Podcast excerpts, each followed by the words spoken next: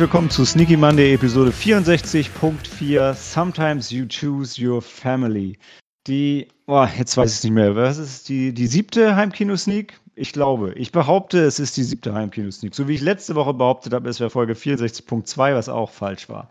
Ähm, wir sind euch tatsächlich noch das Review zu unserem Film von letzter bzw. von dieser Woche ähm, schuldig, zu Shoplifters.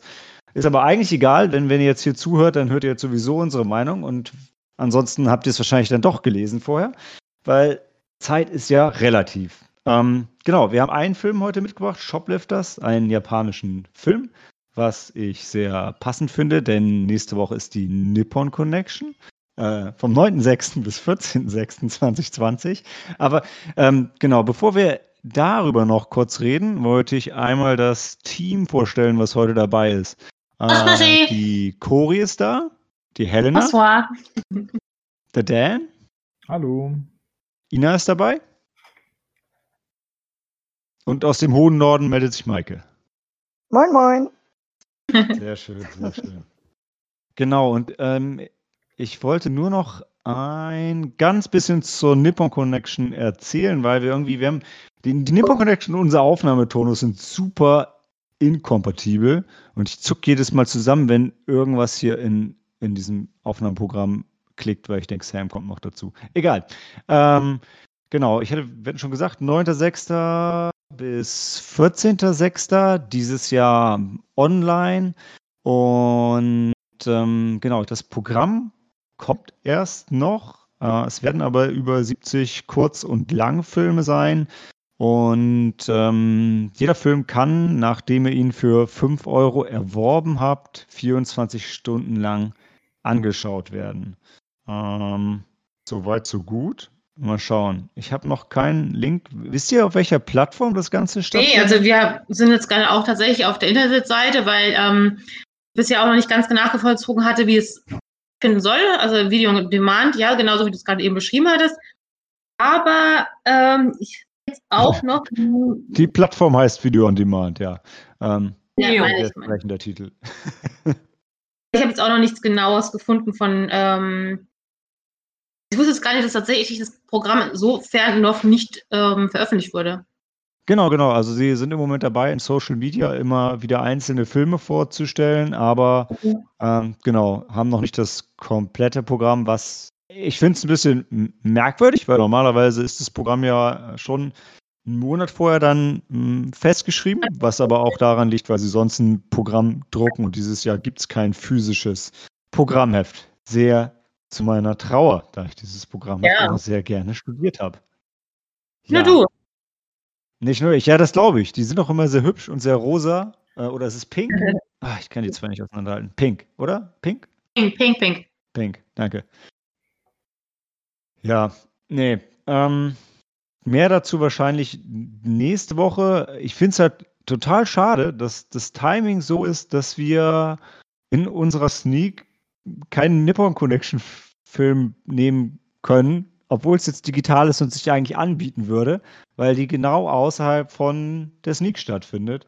Aber naja, schauen wir mal, was wir nächste Woche Montag dazu sagen ähm, und wie wir das machen. Heute haben wir auf jeden Fall einen japanischen Film ich dabei. Ich schlage vor, dass wir nächstes Mal als bekanntester Podcast Frankfurts mit den Nippon Connection besser absprechen und das halt koordinieren.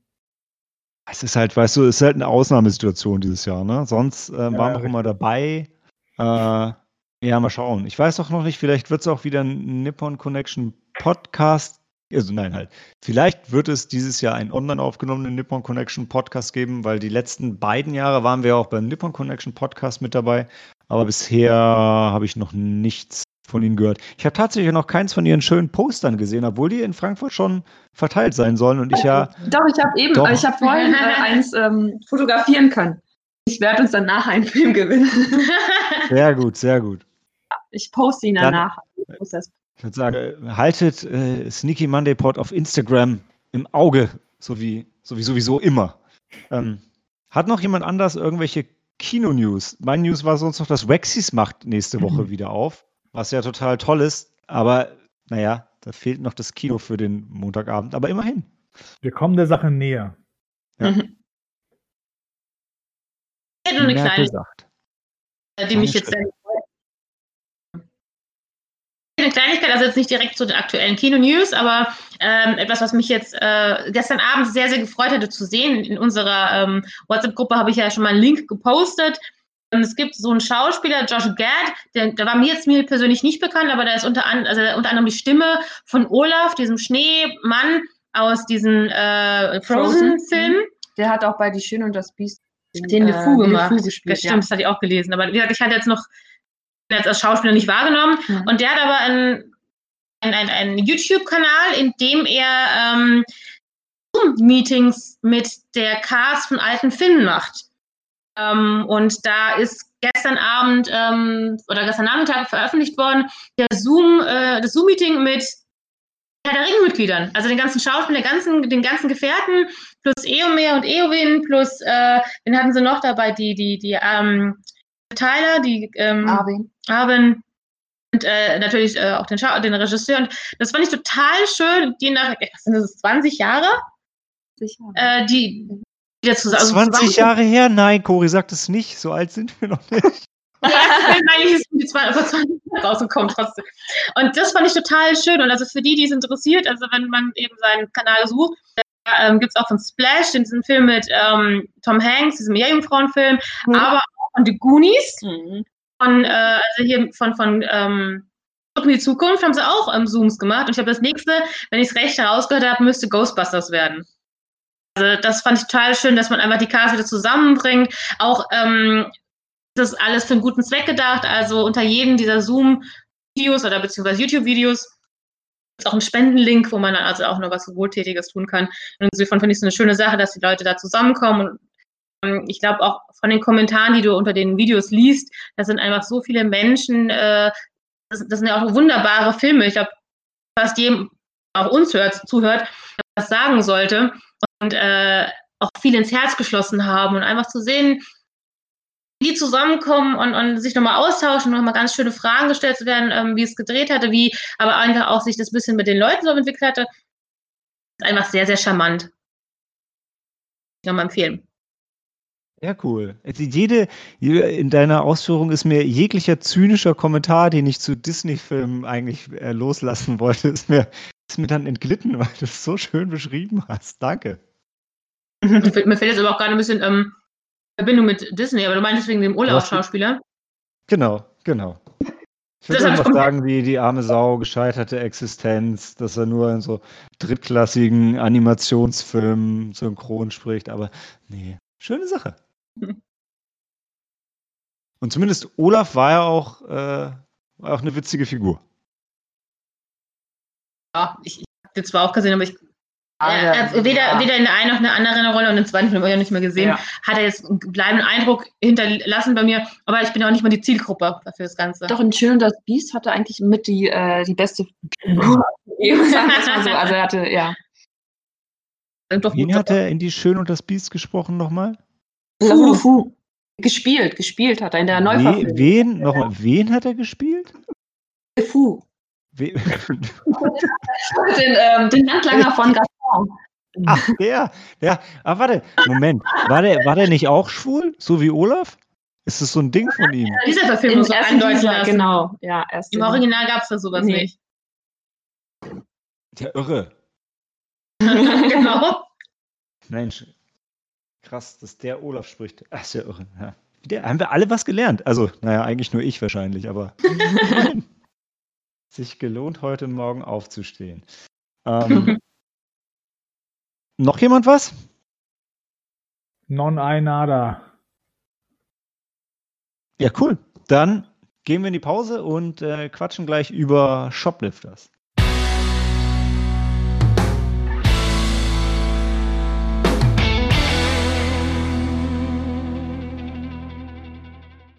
Sometimes you choose your family. Shoplifters, Schrägstrich, nein, halt, Shoplifters, Bindestrich, Familienbande oder Man, Mambiki Kazuko, wie er im japanischen Original heißt und wie er in Deutsch heißt. Ähm, ein Film von Hirokazu Kore, es spricht sich Koreeda, oder? Ja, ich sag ja. Ähm, der auch den Film Nobody Knows gemacht hat, den ich kannte, und Afterlife, den Helena schon mal vorgestellt hatte, oder? In unserem ersten Nipper Connection Podcast? Das Genau. mit den Kindern, ne? Oh, der ist auch, der ist auch echt bitter. Nicht Afterlife. Das ist Nobody Knows. Nobody knows.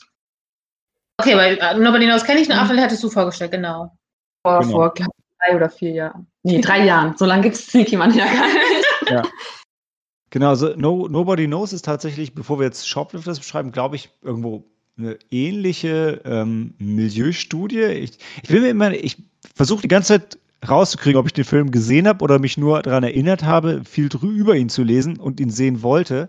Ähm, ich meine, das handelt von einer Familie, die quasi auf der, also die ähm, quasi am Existenzminimum, also ne, eigentlich die äh, auf der Straße lebt und der ältere Bruder bringt die Familie durch oder ist es der Bruder und die Schwester? Ich weiß es nicht mehr Bruder. genau, aber ich, ich meine, ich fand Ja. den der ich Bruder. glaube, das Ne? waren drei Kinder, Mädchen und ein Junge. Also mit dem älteren Bruder sind es, glaube ich, vier. ah, okay. Und ich glaube, der Vater, der ist dann, äh, der ähm, verlässt sie oder muss sie verlassen. Ich weiß gar die nicht. Mutter ist ob die, er verlässt. Ich Ach weiß gar nicht, ob es aber noch einen Vater gab. Mhm. Das habe ich nicht mehr in Erinnerung. Ich meine, es ist die Mutter, die sie irgendwann verlässt. Und dann ähm, leben die Kinder, also versuchen sie so weit wie möglich ein normales Leben nach außen hin darzustellen. Der, Kleine, der Junge ähm, sagt halt immer den Nachbarn, ja, die Mutter kommt, die ist ja noch, keine Ahnung, unterwegs oder Mhm. sowas. Und Genau. ähm, Der, der Bruder ist ja auch nicht älter als 16. Also der ist noch recht noch jung. jünger. Der ist noch jünger, ja. ich glaube, der war echt, der war Der 13 ist 14. ganz jung, der war 12, 13 maximal, wenn überhaupt. War ja. Also äh, ihr seht, wir, wir sind äh, ganz großes Expertengremium hier, die sich alle noch richtig gut in.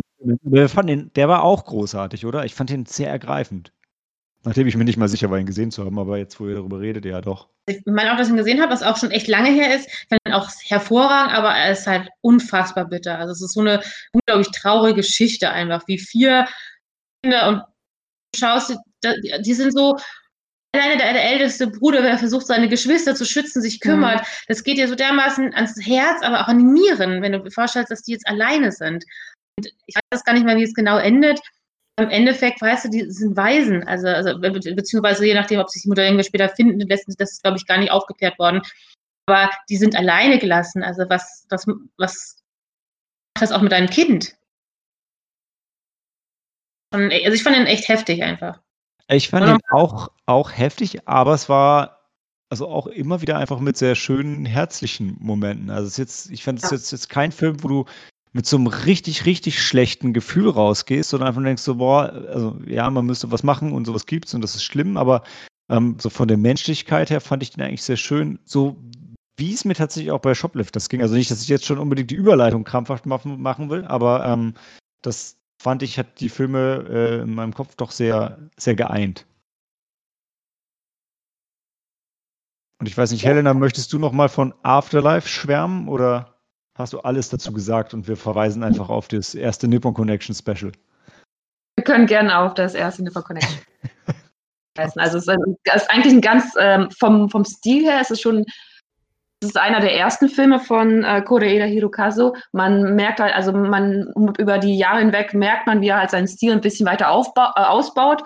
Aber so halt diese ruhigen Töne und auch die, ähm, diverse Ein Kameraeinstellungen, die behält er doch bei und auch der Fokus auf ähm, die Charaktere, der sie auch erzählen lässt. Ähm, aber es ist von der Thematik ist es was ganz anderes da geht es eigentlich, wie der Titel schon sagt, ums Afterlife. Und äh, da kommen halt dann die Menschen hin, die halt gestorben sind und die, also, ähm, bevor sie in den Himmel gehen, sind sie halt in, in diesem ähm, im Limbo sozusagen. Und ähm, dort arbeitet halt, dort arbeitet ein Team von auch bereits Verstorbenen, die halt diesen, diesen Neuverstorbenen die Möglichkeit geben, den schönsten Moment in ihrem Leben zu rekreieren. Und das machen sie, indem sie halt ähm, diesen Moment äh, filmisch dann nochmal aufnehmen, darstellen. Dann gibt es so ein kleines Kamerateam und äh, Requisiten und ähm, ja. Das Schöne dabei ist, dass sich jeder nochmal daran erinnern muss, was ist denn eigentlich der schönste Moment in meinem Leben? Es gibt auch ganz viele Figuren und ganz viele Charaktere. Die einen, die sterben recht jung, die anderen haben ihr ganzes Leben lang gelebt und können sich dennoch nicht an den, an den einen Moment erinnern.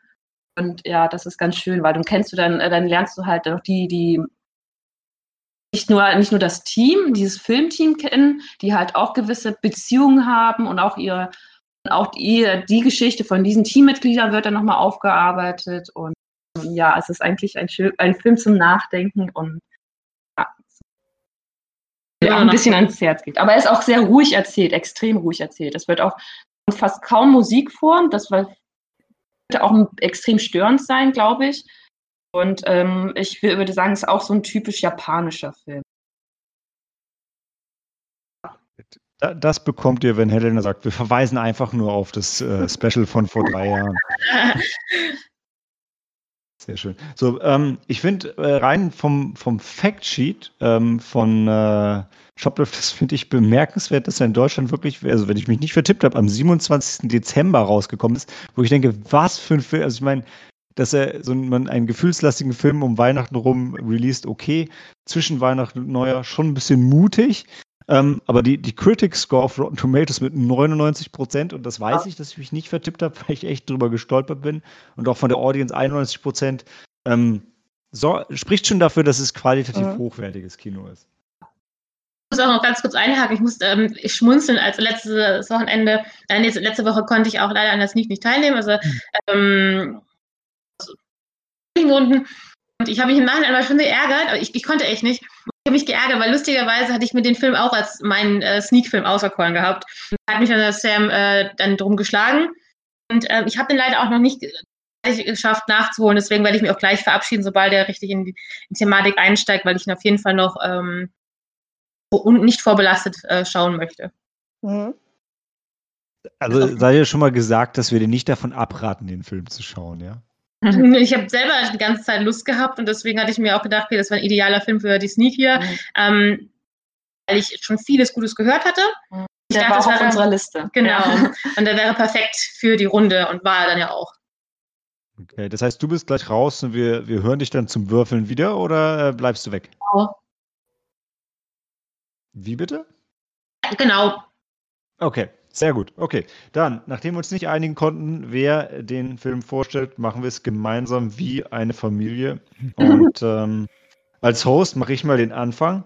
Also, es geht um die Familie Shibata. Jetzt, ich weiß nicht, an welcher Stelle wir mit Spoilerwarnungen anfangen müssen, aber sagen wir mal, die Familie Shibata lebt am, am beziehungsweise unter dem Existenzminimum, also wirklich so am Rande der, der japanischen Gesellschaft in so einer zusammengezimmerten kleinen Hütte und hält sich mit Gelegenheitsjobs so mehr oder weniger ähm, über Wasser. Und die Familie mhm. Shibata besteht aus, ähm, jetzt mal ohne sie zu benennen, weil vielleicht nicht jeder mit japanischen Namen mitkommt. Also es gibt Vater, Mutter, die Großmutter, ähm, gespielt von äh, Kirin Kiki, die manche vielleicht aus dem deutschen Kirschblüten und Dämonen kennen, die mittlerweile leider verstorben ist, aber wirklich so eine, so eine Koryphäe des japanischen Kinos war und beziehungsweise in ihren Werken natürlich immer noch ist. Ähm, und dann haben sie noch zwei Kinder, ähm, eine ältere Schwester und entsprechend den jüngeren Bruder. Äh, und jetzt überlege ich gerade, wer, wer liest das Mädchen ganz am Anfang auf, die kleine der Julie? Ist das der, Jungen, der Vater ja. mit, mit dem Jungen, Sohn genau. zusammen? Der, der Junge entdeckt genau. die und der Vater nimmt sie dann mit und der Junge will die eigentlich dort lassen. Mhm. Genau, also die finden in so einer Nebenstraße, sehen sie, dass ein Mädchen auf einem, auf einem Balkon weint, während sich, ich weiß nicht, haben sich die Eltern gerade drin gestritten und waren am Rumschreien oder war sie einfach nur alleine? Nee, sie auf jeden Fall. Alleine. Genau, und die, die haben sie nicht zum ersten Mal auf dem Balkon gesehen, die haben die, glaube ich, letzte Woche schon mal gesehen. Da macht sich der Vater Sorgen und denkt, so ist die eine Weise vielleicht oder so. Und ja, diese Familie nimmt die Kleine dann bei sich auf, obwohl sie ja alle selber eigentlich nichts haben. Und ähm, ihr habt ja schon so rausgehört, dass sie zwar überlegen, ob sie eine Weise ist. An sich ist aber relativ klar von Anfang an, glaube ich, dass sie keine Weise ist, sondern dass sie eigentlich auch Eltern da draußen hat. Und wenn wir es ganz spoilerfrei halten, würde ich an der Stelle schon fast abbrechen und sagen, es, der Film geht es dann darum, ob sie die Kleine behalten, verlieren ähm, oder was sich daraus ergibt. Denn so, so richtig legal ist es ja nicht, einfach kleine Mädchen bei sich aufzunehmen. Ja. Noch jemand was in den spoilerfreien Bereich mit reinkippen? Nee, ich glaube, ab jetzt wird schwer, ne? Also eigentlich verfolgen wir das Leben von dieser Familie und es wird halt gezeigt, wie diese Familie sich über Wasser hält. Und ähm, ja, eigentlich äh, bist du halt, ähm, siehst du halt, wie sie von Tag zu Tag leben. Von der Hand in den Mund quasi auch. Ne? Ja. Und ähm, ja, das ist eigentlich der, der ganze Film, ja. Und natürlich gibt es, es gibt viele, viele Schicksalsschläge und Irrungen und Wendungen äh, in diesem Film. Und also ich finde es einfach, es ist immer wieder total, also es tut, es tut weh, sowohl innerhalb der Familie als auch der Druck, der von außen kommt. Aber wie wir eingangs auch schon von den anderen Werken des Regisseurs beschrieben haben, ist es dabei einfach eine unglaubliche Herzlichkeit und Wärme zu spüren. Es ist, es ist ein sehr schöner Film, obwohl er so unglaublich traurig ist. Mhm. Mhm. Und ich glaube, ja, wir haben wahrscheinlich gleich einen relativ großen Spoilerbereich und wahrscheinlich eine nicht sehr, nicht besonders kontroverse Diskussion über den Film selber. Aber ähm, also ich fand ihn sehr schön. Es ist wieder mal ein Film, denke ich, der für, für Japan einfach relativ wichtig ist, weil diese ganze Geschichte, Obdachlosigkeit und sowas äh, gefühlt so in der, in der Gesellschaft oder im gesellschaftlichen Kanon eigentlich mehr oder weniger ignoriert und wegge oder weggeschwiegen, verschwiegen wird einfach. Und ähm, der einfach zeigt, hey, das gibt es, äh, und die Leute sind aber nicht schlecht, sondern das sind auch Menschen, die können gut sein, die können schlecht sein, aber vor allem sind sie einfach ähm, Menschen und die haben Geschichten, die es wert sind, erzählt zu werden. Und teilweise sind sie halt noch ähm, menschlicher als also die anderen jetzt so in der, in der Mitte der Gesellschaft. Und fand den Film deshalb unglaublich ergreifend, finde ihn unglaublich empfehlenswert für jeden, der Lust auf, also Lust ist übertrieben, aber wer jetzt, wer jetzt Drama was abgewinnen kann und sich dem nicht völlig verschließt oder einfach Interesse an Japan und japanischer äh, Gesellschaft und Kultur hat, dem würde ich den Film sehr ans Herz legen. Was man vielleicht noch erwähnen könnte, ist ja, da kommt ja auch der Titel her, Shoplifters, dass ähm, der Vater auch dem Sohn ja beibringt, äh, zu stehlen. Und das ist ja auch mit so die Ein äh, Einstiegsszene, die dann auch äh, gezeigt wird, wie der Vater mit kleinen Gesten, also er wacht quasi zwar immer über ihn, aber der kleine Sohn, der, wie alt wird er wohl sein? Zwölf, zwölf würde ich sagen. Zwölf, ja, würde ich jetzt auch. Irgendwie so. Und, äh, ja, und er ist als, also er ist eigentlich, er perfektioniert es quasi schon, das Stehlen. Also er, er stiehlt äh, für die Familie, aber auch wirklich lebensnotwendige Dinge. Mhm. Essen halt. Ganz klar. Das stimmt wirklich. Also jeder in der Familie leistet ja seinen Beitrag. Ne? Also ja. die, ähm, die Oma kriegt noch, kriegt noch eine Rente, die Mutter arbeitet, die Tochter arbeitet, ja, der Vater stiehlt. Ja. Arbeitet irgendwie auch. ja. Ja, bevor wir das Ding zu Tode spoilern, ähm, würde ich sagen, geben wir erstmal unsere Bewertung. Und ähm, ja, also bei mir ist er mit vier Sternen rausgekommen, weil ich finde, also es ist jetzt, ich meine, Drama ist halt auch einfach nicht so mein Ding, Japan hingegen schon. Ich finde den Film sehr ergreifend und sehr, sehr gut, aber es ist jetzt auch nicht der der Überklassiker, weil es ist auch, es ist auch ein sehr ruhiger Film. Vier Sterne heißt ja auch nicht so, er ist so gut für das, was er will und das, was er macht, weil ich finde, alles, was er macht, macht er sehr gut. Ähm, aber mehr als vier Sterne tue ich mich schwer mit. Ja, ich kann ja. Sorry. Ja. Die japanische Höflichkeit, es ist so wunderbar. Also wir fangen von oben an. Äh, Cory Helena, wahrscheinlich eher Helena, die den Film gesehen hat. Ich, ich habe ihm auch vier Sterne gegeben. Er hat mein Herz gestohlen. Oh, stimmt. Oh Gott, wir müssen dir heute unser Herz vergeben. Gut, dass du sagst. Äh, dann Dan.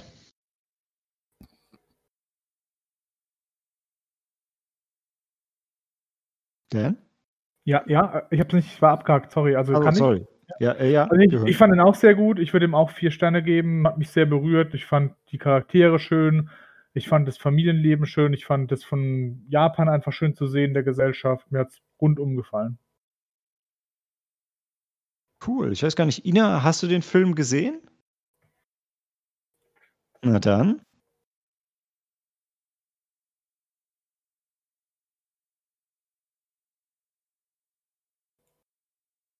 Du warst gerade sehr abgehakt, aber wenn ich die NOE Caster Tonspur nehme, dann können zumindest unsere Hörer später komplett nachvollziehen, was du gesagt hast.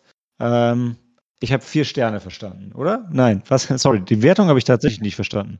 Vier Sterne. Vier. Sehr gut. Maike, bei dir? Mhm, auch vier Sterne. Da sind wir uns alle sehr, sehr einig. Ein Stern, ich fand den Film grausam. Okay. Okay, vier Sterne. Alles klar, dann sind es auf jeden Fall vier Sterne für Shoplifters und damit, naja, ich weiß nicht, ich möchte, wir haben, wir müssen noch unser Herz vergeben. Also wir haben Shop, Shoplifters, ähm, Reality, Wing Commander 3, Heart of the Tiger und The Sword in the Stone. ähm, ich weiß nicht, Dan, möchtest du Wing Commander dein Ich Herz möchte geben? Wing Commander mein Herz geben, weil das wirklich, da hängt meine Jugend so mit drin. Ich fand es großartig und das ist mein Herzfilm für diesen Monat. Okay, das Herz, das Herz stimmen wir ja tatsächlich ähm, ab. Äh, Wie ist bei dir, Maike? Ähm, ja, ja, äh, Shoplifters. Wolltest du sagen, The in the Stone? ja, das waren so die beiden. Okay. Ähm, Helena, du hast ja eigentlich schon gesagt, aber äh, wahrscheinlich Shoplifters, oder? Ja, Shoplifters. Die kleine, die kleine Yuri hat mein Herz Ach, die ist so gestohlen. süß, ja, die ist, oh Gott, die ist so süß. Eine super Kinderschauspielerin, genau. ja, Ina, bei dir wahrscheinlich auch, oder? Ja, bei mir auch, sorry. bei sorry, dir bestimmt auch wenn, Reality, ne? Also Ja. die Reality hat niemandes Herz gewonnen.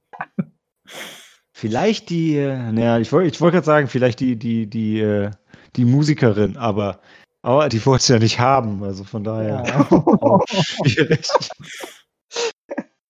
Okay, sehr gut, damit kriegt Shoplifters unser Herz und dann können wir jetzt nochmal in den Spoiler-Bereich gehen, denn äh, die Ja. Familie ist ja keine, keine echte Familie, sondern, Aber Äh. Wie bist du eine echte Familie?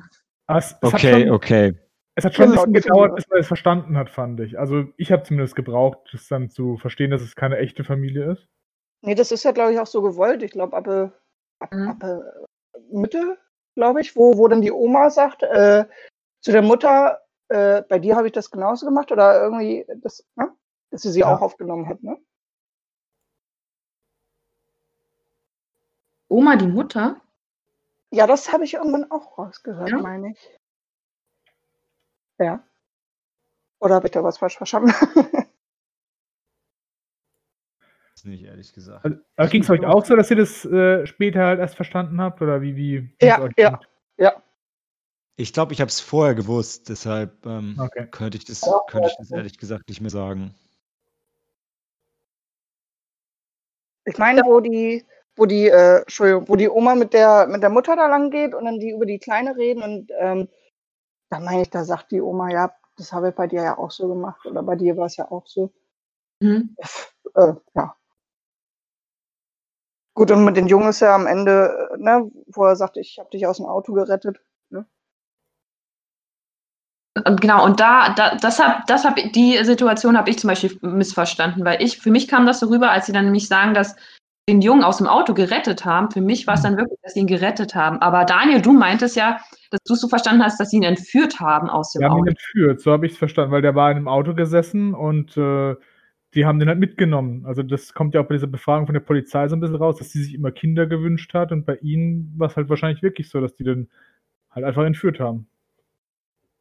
Aber es ist ja Interpretationssache, ne? Du könntest ja, also aus Sicht der Eltern haben sie die äh, kleine Judy von dem Balkon ja auch entführt, ne? Und Ja, aber da, ist, da sind sie sich selber dessen bewusst und sagen auch, die haben die entführt, glaube ich, und reden da auch drüber. Und bei ihm ähm, reden sie halt nicht drüber und auch vor ihm halt nicht. So Mhm. kommt es für mich halt rüber. Also, ja, das Also ist Interpretationssache. Es ist Interpretationssache. Für mich war das wirklich, kam das in Kombination mit dieser Befragung am Schluss so rüber, als hätten sie ihn wirklich entführt. Okay. Also ich hatte es tatsächlich auch so, also vielleicht stehe ich dann so ein bisschen dazwischen, dass ihre Inter Interpretation war ja, sie haben ihn gerettet, weil der Vater hat ihn einfach bei brütender Hitze, während er im Pachinko-Laden war, draußen im Auto gelassen. Und er wäre jetzt wirklich direkt an dem Tag gestorben wäre oder nicht, ist mal dahingestellt, aber ähm, dass sie ihn in dem Sinne gerettet haben. Und ähm, ja, der Vater das also auch irgendwo verständlicherweise anders sieht und sagt, nee, ich habe meinen, meinen Sohn entführt. Weil, das ist ja die Frage, ne? Technisch, technisch ist ja auch beides richtig Mhm. irgendwo, ne? It depends on your point of view, right? Ist ja theoretisch bei der Kleinen ja auch nicht anders. Ne? Ich meine, die wird ja misshandelt und, ne? Also körperlich und emotional da. Ja, dann Genau. ist es ja eigentlich auch gerettet. So, na, aber da wissen sie halt, dass sie sie entführt haben, weil sie sie ja auch verstecken und die Haare abschneiden und äh, anderen Namen geben. Mhm. Genau, es ist ja eh, also so mo moralisch ist es ja so ein bisschen schwierig alles in dem Film. Wir haben es ja gerade schon so ein bisschen rausgearbeitet, ne, weil es gibt halt die eine Sichtweise, das ist das, was irgendwie ähm, in dem Moment menschlich richtig wäre. Ähm, und dann gibt es aber eben auch das, das Gesetz, also das, was jetzt das mal de, de facto die Regeln sind in dem Land, in dem Mhm. man, in dem man sich bewegt. Und äh, es ist so ein bisschen so die Ambivalenz, zwischen der, zwischen der sie sich bewegen. Und dann, dann gibt es natürlich auch noch die Sichtweise, in Anführungszeichen, der anderen. Die, in dem Fall ist das Gesetz ja auf Seite der, ähm, der biologischen Eltern. Aber das ist, es ist halt so ein bisschen so eine Grauzone. Mhm. Ne? Wir haben ja bei, bei Star Wars gelernt, dass es kein klares Gut und Böse gibt, sondern es ist ja alles immer so ein bisschen dazwischen. Mhm. True enough. Wir erfahren auch, dass die, der, der Vater, der ist ja auch vorbestraft. Und zum Schluss, also wir sind ja im Spoilerbereich, im zum Schluss, am Ende erfahren wir auch, dass der Vater und die Mutter, die haben den Ex-Mann von der Mutter auch getötet.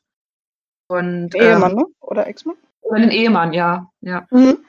Das Dadurch fand, dann ich auch, Ex. ja. das fand ich auch hart, weil die, die, find- ich fand den Vater und die Mutter die ganzen Filme total sympathisch und dann kriegst du Mhm. das nochmal reingedrückt, so. Das war schon. Ja. ja. Mhm. Und das kriegst du ja auch nur mit von den Eltern. Also die Familie, es ist ja schon wirklich eine, ich würde sagen, es ist schon eine richtige Familie. Und Mhm. äh, ich, ich wusste tatsächlich schon vorher, dass sie halt nicht, äh, ähm, eigentlich nicht Blutsverwandte sind. Das hatte ich auch, glaube ich, vorher gelesen gehabt oder mitbekommen. Und Mhm. äh, ja, das hat mich dann aber in dem Sinne nicht gestört und es fiel auch nicht auf, weil sie sich wie eine normal, was heißt wie eine normale Familie ähm, verhalten haben. So. Ja. Das merkst du dann nur in so Szenen, wenn der Vater zum Beispiel den Sohn darum bittet, ihn doch endlich Papa zu nennen. Dann, dann Ja. merkt- Genau. Und ich Ey, glaube, wobei die, die, ich da. Ja. Nee, mach du zuerst, Maike. Ich kann auch gleich noch einhaken.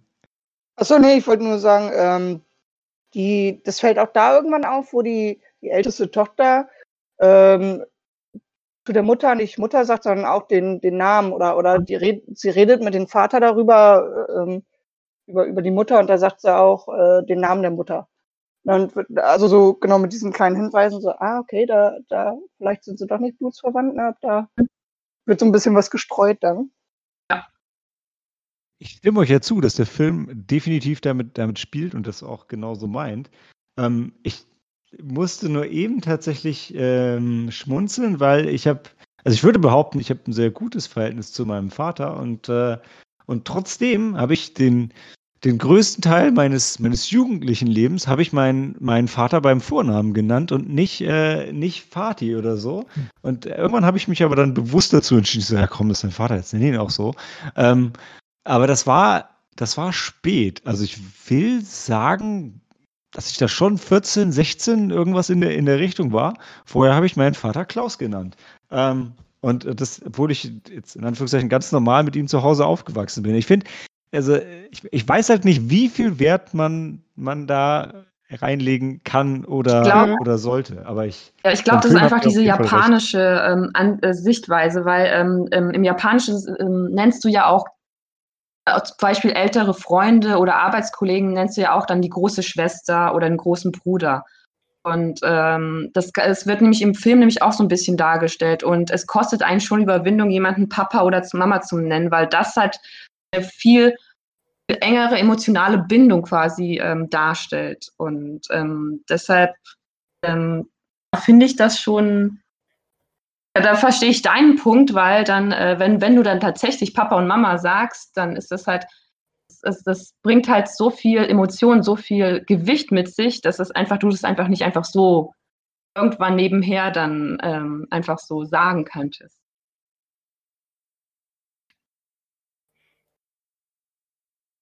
Das ist ein valider Punkt. Ich meine, auch im Deutschen ist es doch, also ich meine, das natürlich ist ja anders, aber hier ist ja, ich meine, dass, dass Kinder zu irgendwem Tante oder Onkel sagen, Mhm. ne? kommt das schon öfter mal vor oder dass jetzt so, wenn ich jetzt ja im, im, im Gangster-Sprech man jemanden als Bruder bezeichnet, ist ja durchaus auch nicht, nicht total unüblich, aber Mama und Papa sind schon meistens nur, also Gibt nur eigentlich einen- immer nur einen die, Papa, ja. die zwei Genau. Mhm. Weil ich mich da ja immer gerne mit Mädchen anlege, die ja fünf beste Freundinnen haben, wo ich sage, es kann nur eine beste geben. Sorry, das ist das sprachlich einfach festgelegt, aber ich bin ja auch einfach sehr pedantisch, muss ich zugeben. Naja.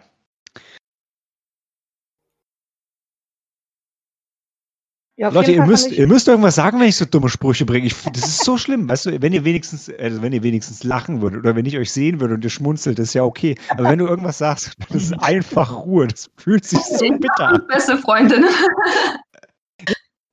Sowas zum Beispiel. Hm, Mehr als eine. ja, ja. Ich habe die Diskussion auch schon oft und auch mit vielen von euch geführt, ich weiß. Meine beste Freundin ist. Nein, nein. Nee.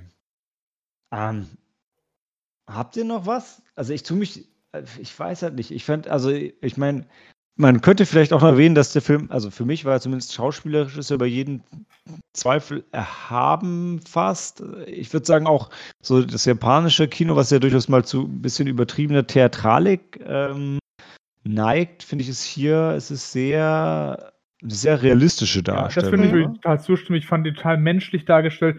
Und äh, eine von meinen liebsten Sachen war, wo die zusammen am Strand sind und der kleine ja. Bruder guckt seiner Schwester auf die Brüste. Und der Vater sagt, hey, das ist voll in Ordnung und das ist voll gut und Männer sind halt so. Und gerade das für dieses Japanische, wo immer eher so als verklemmt ähm, das Image hat, fand ich halt äh, ja besonders sympathisch halt. Mhm, diese Offenheit in da so, ne? Ja. Ja, genau.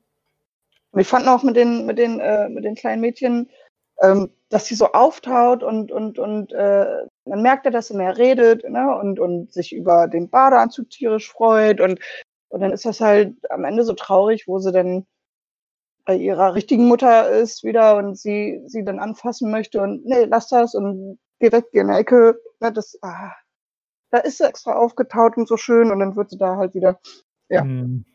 Ich, sie ich wieder fand, zurück. Ein sehr schöner Moment war, als dann die Mutter, also die, die, die Mutter, ähm, die Tochter, also die kleine Juri dann, ähm, sie erklärt ihr quasi, ähm, dass wenn dir jemand, wenn dich jemand schlägt und äh, dann, dann damit das damit begründet, äh, er schlägt dich, weil er dich liebt, das Ja. ist so nicht, dann lügt er nämlich. Und Genau. äh, wenn dich jemand liebt, dann umarmt er dich und dann umarmt sie die Mhm. kleine Juri. Und ja, das das ist total süß, ja. ein sehr schöner Moment. Und das hat die Kleine dann auch zum Schluss am Ende, ähm, als sie dann zu ihrer eigentlichen Familie zurück muss. Ähm, dann, wie du es gesagt hast, dann äh, will sie die auch nicht anfassen, die Mutter. Und weil sie sie Mhm. Ja, auch so diese, diese, äh, ach, wo sie da ja in eine, in eine, in eine äh, Badewanne sitzen, da mit den ähm, Bügeleisenverbrennungen. Ja. Ach, guck mal, das habe ich auch. Und oh, jetzt gehören wir zusammen. Ach, das ist so herzlich, das ist so schön. Ne? Ja. Nimmt in den Schrecken da dann, ja. Ja. das sind einfach so ganz viele schöne Momente, die dann gezeigt werden, die dann auch zeigen, was Familie ausmacht. Ja. Mhm. Und dass sie alle beim Feuerwerk rauskommen, obwohl sie es nicht sehen Genau können. das Feuerwerk habe ich auch gerade gedacht. genau. Ja, schö- viele schöne Sachen dabei. Ja, Das ist, das auch- Schöne. Das Feuerwerk sehen sie nicht, aber das ist doch das Schöne dabei, weil die schönen Dinge im, das, im Leben, die man halt nicht. genau, die fühlt man. Ja. wenn man träumt oder wenn man, wenn man küsst oder ähm, auch wenn man weint, dann schließt man ja die Augen, weil das dann so schöne Mhm. sind, die man einfach mit dem bloßen Auge nicht wahrnehmen kann. Ja. Mhm. Das stimmt.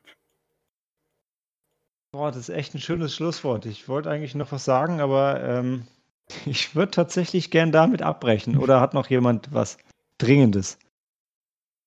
Nope. Okay, dann gehen wir damit äh, in die Würfelrunde und melden uns gleich zurück mit unserer Sneak der Woche.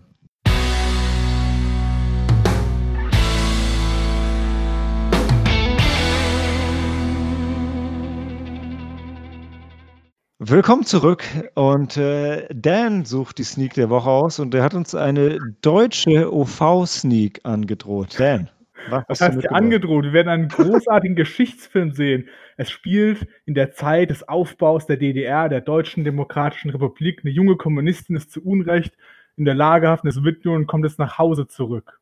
Und das Das gucken wir uns zusammen an. ist nie Gnade mit uns. Und das heißt, und der Zukunft zugewandt. So heißt der Film? Genau. Bei Amazon Prime. Also Prime und der Zukunft zugewandt.